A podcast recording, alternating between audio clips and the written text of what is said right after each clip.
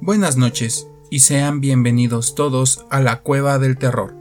Soy su presentador, Echo, y esta noche traigo para ustedes dos obras del maestro Edgar Allan Poe, dos historias que sin duda les dejarán los pelos de punta. Sin más, adentrémonos en la oscuridad de la Cueva del Terror. Comencemos. El gato negro, por Edgar Allan Poe. No espero ni solicito para el más terrible y sin embargo sencillo relato que hoy me dispongo a redactar que se le conceda crédito alguno. Loco en verdad estaría si tuvieras esperanza, tratándose de un caso en el que hasta mis sentidos rechazan su propio testimonio. Sin embargo, no estoy loco y les aseguro que no estoy soñando, ni mucho menos pero pronto voy a morir, y hoy quisiera desahogar mi alma. El objetivo inmediato que pretendo es presentar ante todo el mundo de forma llana, resumida y sin más comentarios una serie de meros acontecimientos domésticos. Entre sus consecuencias está el hecho de que estos sucesos me han aterrorizado, me han torturado, me han aniquilado. Pero no intentaré darles una explicación. A mí no me han aportado sino horror. Y a muchos les parecerán más estrafalarios que terribles. A partir de ahora tal vez aparezca una mente que reduzca mis fantasmas a algo corriente y normal. Una mente más serena, más lógica y mucho menos emocional que la mía que va a percibir en las circunstancias que, con espanto describo aquí, nada más que una sucesión de causas y efectos de lo más naturales. Desde mi niñez me distinguí por mi carácter dócil y afectuoso. La dulzura de mi talente era tal que me convertí en objeto de las burlas de mis compañeros. Sentía una especial predilección por los animales, y mis padres me complacieron dándome una gran variedad de animalitos domésticos. Con ellos pasaba la mayor parte del tiempo y nunca estaba más feliz que cuando les echaba de comer o los acariciaba. Este extraño carácter mío se acrecentó a medida que yo iba creciendo, y ya en mi madurez constituyó una de mis mayores fuentes de placer. Para aquellos que han sentido el afecto por un perro fiel e inteligente, me ahorraré el esfuerzo de explicarles la naturaleza y la intensidad del gratificante gozo que eso me proporcionaba.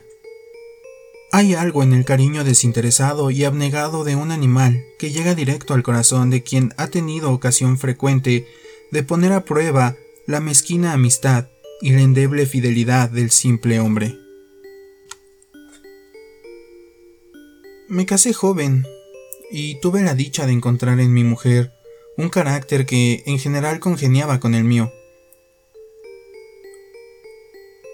Observando ella mi afición a los animales domésticos, no perdió ocasión alguna de traerme aquellos que me eran más agradables.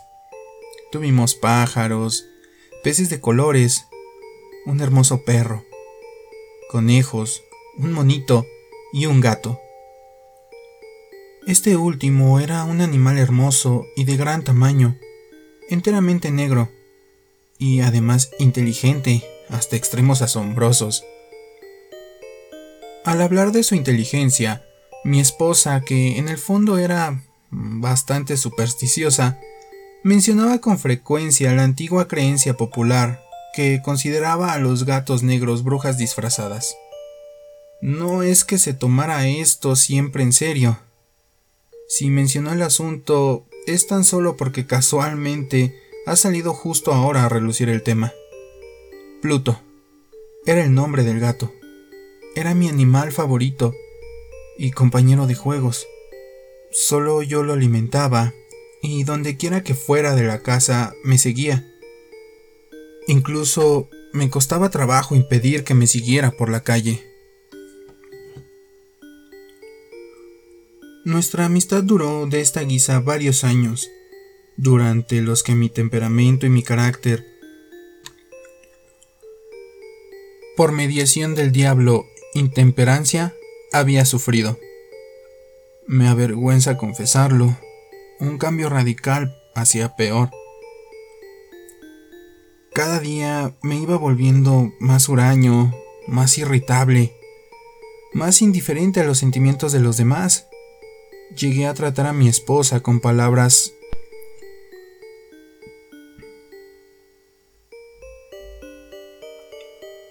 sueces. Incluso llegué al final a utilizar la violencia contra ella. Mis animalitos, por supuesto, sufrieron el cambio de mi talente. No solo los desatendí, sino que me comporté cruelmente con ellos. Sin embargo, por Pluto sentía aún suficiente afecto y consideración que me impedían maltratarlo pero no tuve en cambio escrúpulo alguno en maltratar a los conejos, al mono e incluso al perro, cuando, por casualidad o por efecto, se cruzaban en mi camino. Pero mi enfermedad me iba venciendo, sí, porque ¿qué enfermedad hay peor que el alcohol? Y con el tiempo, incluso Pluto, que ya estaba envejeciendo y por lo tanto un poco malhumorado, comenzó a sentir los efectos de mi mal temperamento. Una noche, al volver a casa bastante ebrio de una de mis correrías por la ciudad, se me metió en la cabeza que el gato me evitaba. Lo agarré, pero él espantado de mi violenta acción, me hizo con los dientes una pequeña herida en la mano. Al instante, toda la furia de un demonio se apoderó de mí. Ya no me conocía a mí mismo. De repente, mi alma original pareció salir volando de mi cuerpo y una más diabólica maldad empapada de ginebra hizo estremecer a cada una de las fibras de mi ser. Saqué del bolsillo del chaleco un cortaplumas, lo abrí, agarré del cuello al pobre animal y deliberadamente le saqué un ojo de su cuenca. Siento vergüenza, consternación y estremecimiento cuando escribo ahora esta odiosa atrocidad.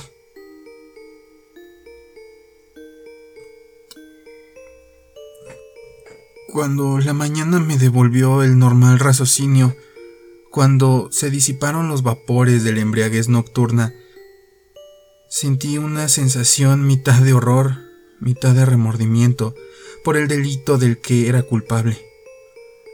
Pero era a lo sumo un sentimiento endeble y ambiguo que nada me afectaba el alma.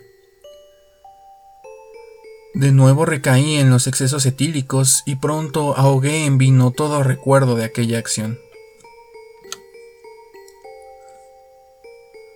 Mientras tanto, el gato se recobró poco a poco la cuenca vacía del ojo perdido presentaba, es cierto, un aspecto horrible, pero no parecía ya sufrir dolor alguno.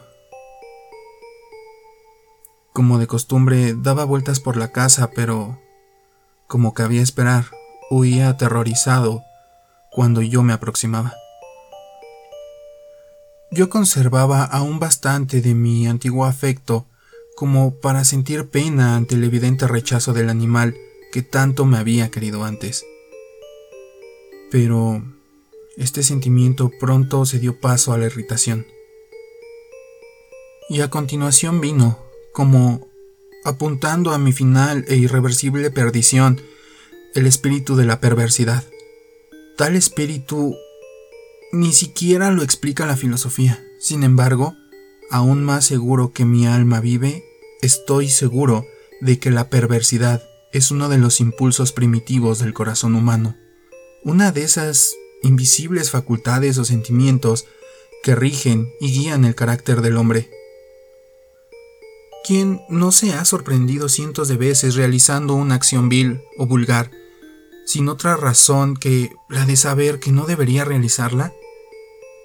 No poseemos una constante inclinación, muy a pesar de nuestro mejor juicio, a infringir aquello que es ley simplemente porque sabemos que lo es? Este espíritu de perversidad, repito, vino a asistir a mi perdición final. Fue esta ansia inexplicable del alma de autocastigarse, de ejercer violencia sobre su propia naturaleza, de hacer el mal solo por el mal mismo, lo que me empujó a continuar y a consumar finalmente la tortura que había infligido al inocente animal. Una mañana, deslicé a sangre fría un nudo corredizo por su cuello y lo colgué de la rama de un árbol. Lo horqué con los ojos llenos de lágrimas y con el más amargo dolor de corazón. Lo colgué porque sabía que me había amado y porque sentí que no me había dado motivo alguno de ataque. Lo ahorqué porque al hacerlo estaba cometiendo un pecado. Un pecado mortal que me estaba poniendo en peligro mi alma inmortal. De tal modo que la colocaba, si esto pudiera ocurrir, más allá del alcance incluso de la misericordia infinita del más misericordioso y más terrible Dios. Por la noche, ese día que se cometió ese acto de crueldad, me despertó del sueño un grito de ¡Fuego! Las cortinas de mi cama estaban en llamas. Toda la casa estaba ardiendo. Con gran dificultad mi mujer, un criado y yo mismo pudimos escapar del incendio.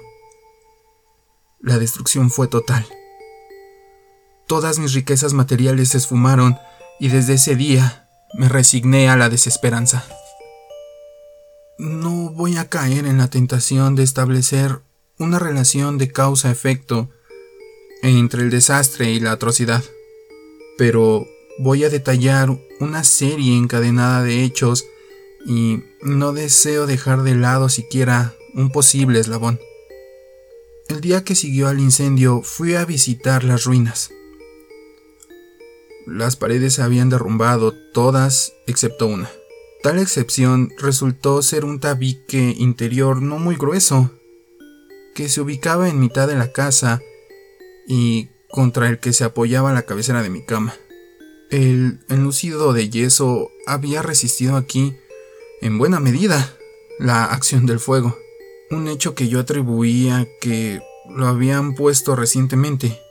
En torno a este tabique se había reunido un gran gentío, y muchos parecían examinar con minuciosa y viva atención una parte concreta del mismo. Las palabras extraño, raro, entre otras expresiones similares, despertaron mi curiosidad. Me aproximé allí y contemplé, como esculpido en bajo relieve sobre la superficie blanca, la figura de un gato gigantesco. La reproducción había sido realizada con una exactitud verdaderamente maravillosa. Había una cuerda alrededor del animal. Cuando contemplé al principio esta visión, pues no podía considerarla de otra manera, mi asombro y mi terror eran absolutos. Pero finalmente la reflexión vino en mi auxilio. El gato, recordé, había sido colgado en un jardín que lindaba con la casa. Debido a la alarma de fuego, este jardín se había llenado inmediatamente de gente. Alguno de ellos debió de haber cortado la cuerda del animal colgado en el árbol y haberlo arrojado a través de una ventana abierta a mi dormitorio. Esto lo habían hecho probablemente con el propósito de despertarme. El derrumbe de otros tabiques había aplastado a la víctima de mi crueldad, hasta mezclarla con el yeso recién extendido, cuya cal, unida a las llamas y al amoníaco del cadáver, había formado el retrato tal como lo veía. Sin embargo, aunque de esta forma diera explicaciones inmediatas a mi razón, si no del todo a mi conciencia del sorprendente hecho recién descrito, tal incidente no dejó de causar una honda impresión en mi mente. Durante meses no pude librarme del fantasma del gato, y durante este tiempo volvió a invadir mi espíritu un vago sentimiento que parecía, pero no era, remordimiento. Llegué incluso a lamentar la pérdida del animal y a buscar en mi entorno entre los barrios inmundos que por entonces frecuentaba otro animal de compañía de la misma especie y de aspecto algo semejante que ocupara su lugar. Una noche en que estaba sentado y medio aturdido en un antro de lo más deleznable, atrajo súbitamente mi atención un objeto negro que estaba colocado sobre la tapa de uno de los grandes toneles de ginebra o de ron que constituían el mobiliario más importante del lugar. Había estado mirando fijamente la tapa de este tonel durante unos minutos y lo que me sorprendía era el hecho de que no hubiera reparado antes en el objeto situado encima. Me acerqué y lo toqué con la mano. Era un gato negro. Un ejemplar muy grande, tan grande como Pluto, y se asemejaba mucho a él en todo. Salvo en un rasgo... Pluto no tenía un solo pelo blanco en ninguna parte de su cuerpo, pero este gato mostraba una mancha grande e informe de color blanco que cubría casi toda la zona del pecho. Al tocarlo, se levantó de inmediato, ronroneó en voz alta, se restregó contra mi mano y parecía encantado de que le prestara atención. Se trataba pues del animal que andaba buscando. Al momento le propuse al dueño del lugar comprárselo, pero el hombre dijo no ser dueño de él. Nada sabía de él. No lo había visto nunca. Proseguí con mis caricias y, cuando me dispuse ir a casa, el animal se mostró dispuesto a acompañarme. Le permití hacerlo. De vez en cuando me agachaba a acariciarlo según íbamos andando. Cuando llegamos a casa, el animal se hizo pronto a la vida doméstica y al poco se convirtió en el gran favorito de mi mujer. En cuanto a mí, pronto comencé a sentir manía por él. Era justo lo contrario de lo que había previsto. Pero no sé ni por qué ocurrió. Su afecto evidente hacia mí me molestaba y me enojaba bastante. Poco a poco, esos sentimientos de disgusto y enojo dieron paso a la amargura y el odio. Yo procuraba no ver al animal, y un cierto sentido de vergüenza y el recuerdo de mi cruel fechoría de antaño me impedían maltratarlo físicamente. Durante semanas no lo golpeé ni lo maltraté de ninguna forma, pero poco a poco, muy gradualmente, llegué a mirarlo con un desprecio indecible y a escapar a hurtadillas de su odiosa presencia, como quien huye de un aliento apestoso. Lo que sin duda aumentó mi odio por el animal fue el descubrir a la mañana siguiente de llevármelo a casa que también le faltaba uno de los ojos, como a Pluto. Tal incidente, no obstante, solo sirvió para que se encariñara más con él mi mujer, quien, como ya he dicho, poseía en sumo grado esa humanidad de sentimientos que otrora había sido el rasgo distintivo de mi personalidad así como fuente de muchos de mis sencillos y puros placeres. Sin embargo, cuanto mayor era mi aversión hacia el gato, más parecía crecer el afecto del gato por mí. Seguía mis pasos con una persistencia que sería difícil de hacer comprender al lector. Donde quiera que me sentara, se acurrucaba bajo mi silla o saltaba sobre mis rodillas, cubriéndome con sus odiosas caricias. Si me levantaba para pasear, se metía entre mis pies, casi haciéndome caer, o clavando sus largas y afiladas uñas en mi ropa, trepando hasta mi pecho. En esos momentos, aunque me habría gustado liquidarlo de un golpe, me contenía en parte por el recuerdo de mi anterior crimen, pero sobre todo, y déjenme confesarlo, el miedo atroz que le tenía. Este miedo no era exactamente el que se tiene a un daño físico, y sin embargo, no sabría exactamente cómo definirlo de otra forma. Casi me avergüenza admitir, sí, incluso en esta celda carcelaria, casi me avergüenza admitirlo, que el espanto y el pavor que me inspiraba el animal se había acrecentado por una de las más simples quimeras que concebirse pueda. Mi mujer me había llamado la atención más de una vez sobre el detalle de la mancha del pelo blanco, de la que ya les he hablado, y que constituía la única diferencia visible entre este extraño animal y el que yo había liquidado. Recordará el lector que esa mancha, aunque era extensa, al principio era muy indefinida, pero gradualmente, a pasos casi impredecibles, que durante mucho tiempo mi razón se resistía con fuerza a admitir por fantasioso, había terminado por adquirir una precisa nitidez de contornos. Era la imagen de un objeto cuya sola mención me hacía temblar. Y por esta causa, sobre todo, odiaba y temía al monstruo. Y de haberme atrevido, me habría deshecho de él. Como decía, era la auténtica imagen de una cosa odiosa y siniestra, de la horca. Oh, tétrica y terrible máquina de horror y de crimen, de agonía y de muerte. Y entonces, en verdad me convertí en un ser desgraciado, que sobrepasaba en desdicha a todo el género humano, y una bestia irracional, cuyo congénere había aniquilado yo sin piedad, una bestia irracional que provocaba en mí, en mí, que soy un hombre creado a la imagen y semejanza del Altísimo, tanta y tan insoportable angustia. Ay, que ni de día ni de noche volvía a conocer la bendición del reposo. Durante el día, el animal no me dejaba en paz ni un momento, y durante la noche me despertaba, sobresaltado a cada hora, de sueños de indescriptible pavor, para sentir el aliento caliente de esa cosa en mi rostro y su enorme peso oprimiéndome eternamente el corazón. Bajo la presión de tales tormentos, sucumbió lo poquísimo de bueno que quedaba en mí. Los pensamientos malignos se habían convertido en mis únicos aliados, los más oscuros y más malignos pensamientos. Mi habitual temperamento taciturno se transformó en odio a todas las cosas y a toda la humanidad, mientras que mi resignada esposa, ay, era la más habitual y la más paciente de las víctimas de los ataques de ira repentinos, frecuentes e incontrolables, por los que ahora de forma ciega me dejaba llevar.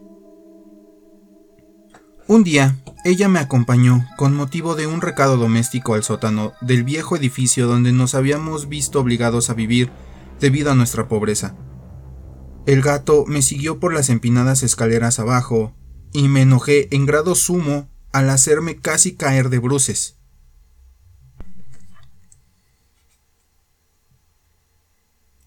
Levantando un hacha y olvidándome en mi estado de ira del pánico infantil que hasta entonces había detenido mi mano, traté de asestar con fuerza un golpe al animal, que, por supuesto, hubiera resultado mortal al instante, de haber acertado. Pero este golpe fue detenido por la mano de mi mujer, y lleno de un furor más que demoníaco, debido a la intromisión, solté el brazo que ella me agarraba y hundí el hacha en su cráneo. Cayó muerta en el acto, sin emitir gemido alguno. Una vez cometido este horrendo crimen, me dispuse deliberadamente a la tarea de ocultar el cuerpo de inmediato. Sabía que no podría sacarlo de la casa ni de día ni de noche sin correr el riesgo de ser visto por los vecinos.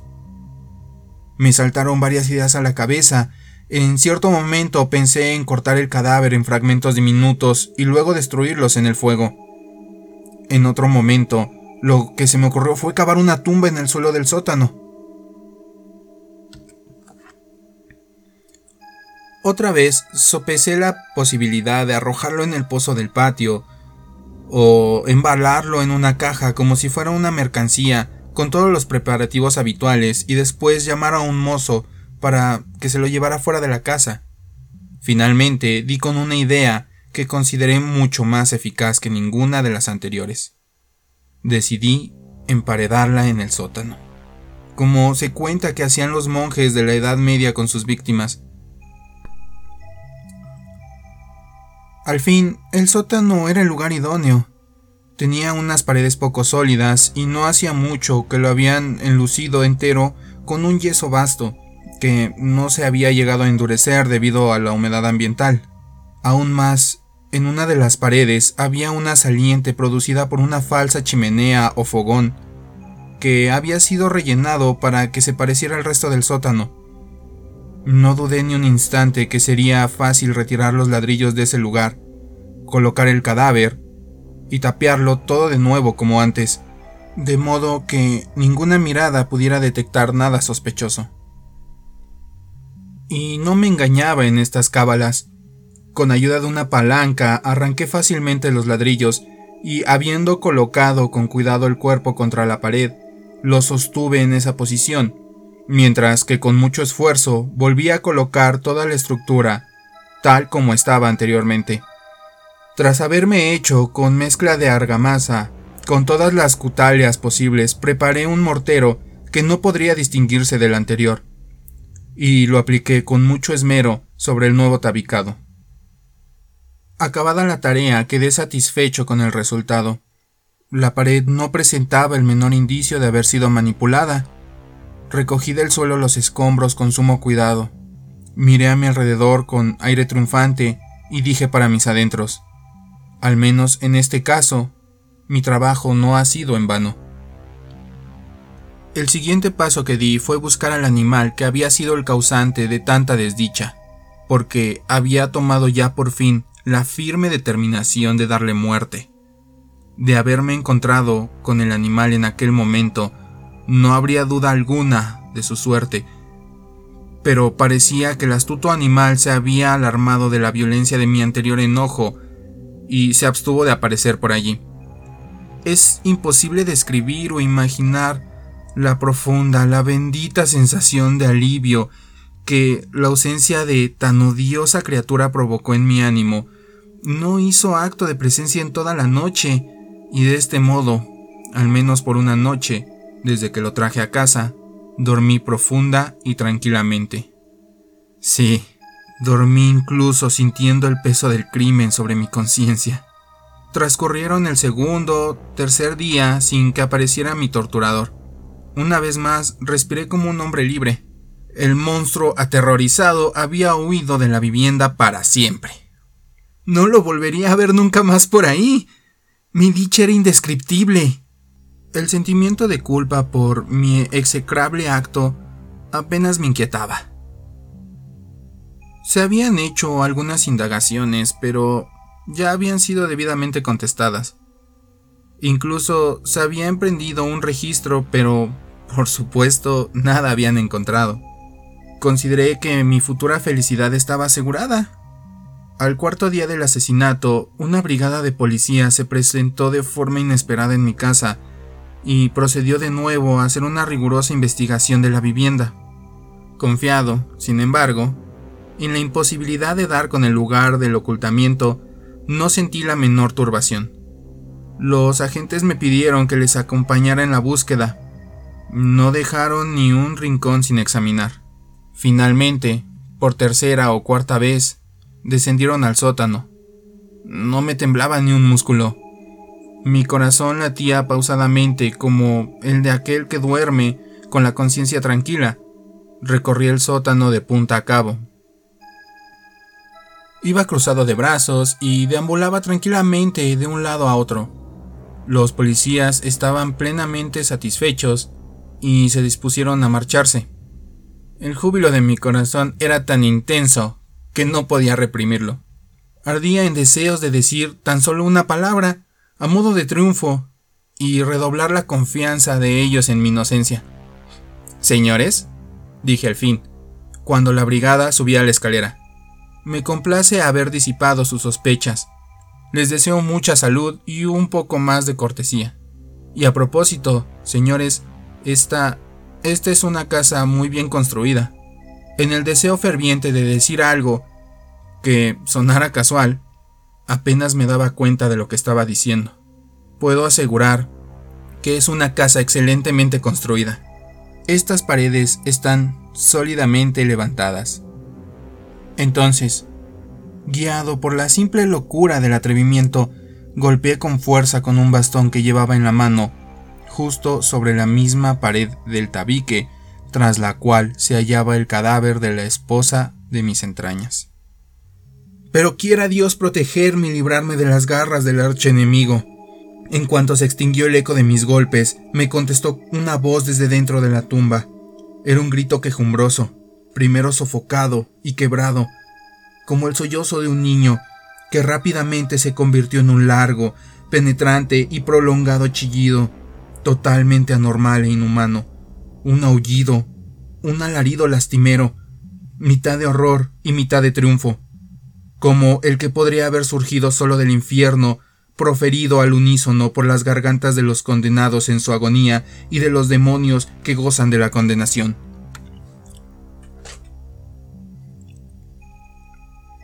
De mis propios pensamientos es absurdo decir nada. Desmayado, me fui tambaleando hasta la pared opuesta.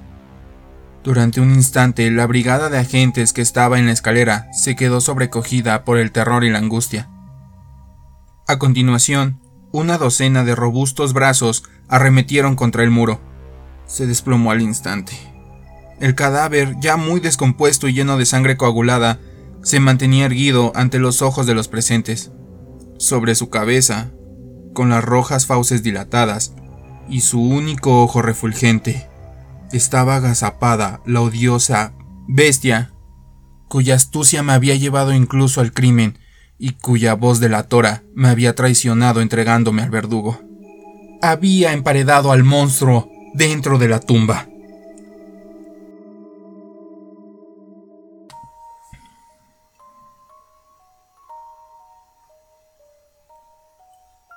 El cuervo.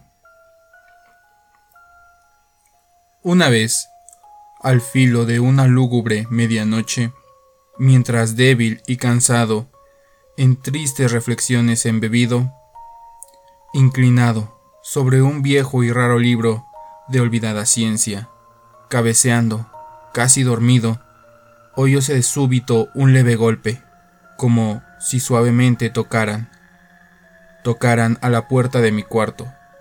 Es, dije musitando, un visitante tocando quedo a la puerta de mi cuarto. Eso es todo y nada más. Ah, aquel lúcido recuerdo de un gélido diciembre. Espectros de brasas moribundas reflejadas en el suelo. Angustia del deseo del nuevo día. En vano, encareciendo mis libros, dieran tregua a mi dolor dolor de la pérdida de Leonora, la única Virgen radiante. Leonora por los ángeles llamada, aquí ya sin nombre, para siempre. Y el crujir triste, vago, escalofriante de la seda de las cortinas rojas, llenábame de fantásticos terrores jamás antes sentidos, y ahora aquí, en pie, acallando el latido de mi corazón, vuelvo a repetir. Es solo un visitante a la puerta de mi cuarto queriendo entrar. Algún visitante que adesora a mi cuarto quiere entrar. Eso es todo y nada más. Ahora mi ánimo cobraba bríos, y ya sin titubeos. Señor, dije, o oh, señora, en verdad vuestro perdón imploro. Mas el caso es que adormilado estaba cuando vinisteis a tocar quedamente, tan quedo vinisteis a llamar a llamar a la puerta de mi cuarto, que apenas pude creer que os oía. Y cuando abrí la puerta de par en par, obscuridad y nada más. Escrutando hondo en aquella negrura permanecí largo rato, atónito, temeroso, dudando, soñando sueños que ningún mortal se haya atrevido a soñar jamás. Mas, el silencio insondable, la quietud callaba, y la única palabra ahí proferida era el balbuceo de un nombre. ¿Leonora? Lo pronuncié en un susurro, y el eco lo devolvió en un murmullo. Leonora. Apenas esto fue, y nada más. Vuelto a mi cuarto, mi alma, toda, toda mi alma abrazándose dentro de mí, no tardé en oír de nuevo tocar con mayor fuerza. Claramente, me dije, ciertamente algo sucede en la reja de mi ventana. Dejad, pues, que vea lo que sucede allí, y así penetrar pueda en el misterio. Dejad que mi corazón llegue un momento de silencio, y así penetrar pueda en el misterio. Es el viento, y nada más. De un golpe abrí la ventana, y con un suave batir de alas entró un majestuoso cuervo de los santos días idos. Sin asomos de reverencia, ni un instante quedó, y con aires de gran señor o gran dama, fue a posarse al busto de palas sobre el dintel de mi puerta. Posado, inmóvil y nada más. Entonces, este pájaro de ébano cambió mis tristes fantasías en una sonrisa, con el grave y el severo decoro de aquel aspecto del que se revestía. Aún con tu cresta cercenada y mocha, le dije, no serás un cobarde, horrido cuervo vetusto y amenazador, enviado de la ribera nocturna. Dime, ¿cuál es tu nombre en la ribera de la noche plutónica? Y el cuervo dijo, Nunca más. Cuánto me asombró que pájaro tan desgarbado pudiera hablar tan claramente, aunque poco significaba su respuesta. Poco pertinente era, pues no podemos sino concordar que ningún humano ha sido antes bendecido con la visión de un pájaro posado sobre el dintel de su puerta. Pájaro o bestia, posado en el busto esculpido de palas en el dintel de su puerta, con semejante nombre, nunca más. Mas el cuervo, posado, solitario, en el sereno busto, las palabras pronunció, como virtiendo su alma solo en esas palabras. Nada más dijo entonces, no movió ni una pluma. Y entonces yo me dije, apenas murmurando, otros amigos se han ido antes. Mañana él también me dejará, como me abandonaron mis esperanzas. Y entonces dijo el pájaro, nunca más. Sobrecogido al romper el silencio, tan idóneas palabras. Sin duda, pensé, sin duda, lo que dice es todo lo que sabe, su solo repertorio, aprendido de un amo infortunado a quien desastre impío persiguió, acosó sin dar tregua, hasta que su cantinela solo tuvo un sentido, hasta que las endechas de su esperanza llevaron solo esta carga melancólica de nunca más. Mas el cuervo arrancó todavía de mis tristes fantasías una sonrisa. Acerqué un mullido asiento frente al pájaro, el busto y la puerta. Y entonces, hundiéndome en el terciopelo, empecé a enlazar una fantasía con otra, pensando en lo que este ominoso pájaro de antaño, lo que este torvo, desgarbado, hórrido, flaco y ominoso pájaro de antaño quería decir graznando nunca más. En esto cavilaba, sentado, sin pronunciar palabra, frente al ave cuyos ojos como tizones encendidos quemaban hasta el fondo de mi pecho. Esto, y más sentado, adivinaba con la cabeza reclinada en el aterciopelado forro del cojín, acariciado por la luz de la lámpara. En el fondo de terciopelo violeta, acariciado por la luz de una lámpara, que ella no oprimiría más, nunca más. Entonces me pareció que el aire se tornaba más denso, perfumado, por invisible incensario, mecido por serafines, cuyas pisadas tintineaban en el piso alfombrado. Miserable, dije, tu Dios te ha concedido, por estos ángeles te ha otorgado una tregua, tregua de nepente de tus recuerdos de Leonora. Apura, oh, apura este dulce nepente y olvida a tu ausente Leonora. Y el cuervo dijo, Nunca más. Profeta, exclamé, cosa diabólica, profeta, si seas pájaro demonio, enviado por el tentador o arrojado por la tempestad a este refugio, desolado e impávido, a esta desértica tierra encantada, a este hogar hechizado por el horror. Profeta, dime, en verdad te lo imploro, hay bálsamo en Galad. Dime, dime, te imploro. Y el cuervo dijo, nunca más. Profeta, exclamé. Cosa diabólica. Profeta, sí, seas pájaro demonio. Por ese cielo que se curva sobre nuestras cabezas, ese Dios que adoramos tú y yo. Dile a esta alma abrumada de pena, si en el remoto Edén tendrá en sus brazos a una santa doncella llamada por los ángeles Leonora. Tendrá en sus brazos a una rara y radiante virgen llamada por los ángeles Leonora. Y el cuervo dijo, nunca más. Sea esa palabra nuestra señal de partida, pájaro o espíritu maligno, le grité presuntuoso. Vuelve a la tempestad de la ribera de la noche plutónica. No dejes pluma negra alguna, prenda de la mentira que profirió tu espíritu. Deja mi soledad intacta. Abandona el busto del dintel de mi puerta. Aparta tu pico de mi corazón y tu figura del dintel de mi puerta. Y el cuervo dijo, nunca más. Y el cuervo nunca emprendió el vuelo. Aún sigue posado. Aún sigue posado en el pálido busto de Palas en el dintel de la puerta de mi cuarto. Y sus ojos tienen la apariencia de los de un demonio que está soñando, y la luz de la lámpara que sobre él se derrama tiende en el suelo su sombra, y mi alma, del fondo de esa sombra que flota sobre el suelo, no podrá librarse nunca más. Bueno, estas han sido las historias de esta noche. Espero hayan sido de su agrado. Sin más por el momento, se despide de ustedes su amigo Eco. Que tengan una excelente noche. Hasta la próxima.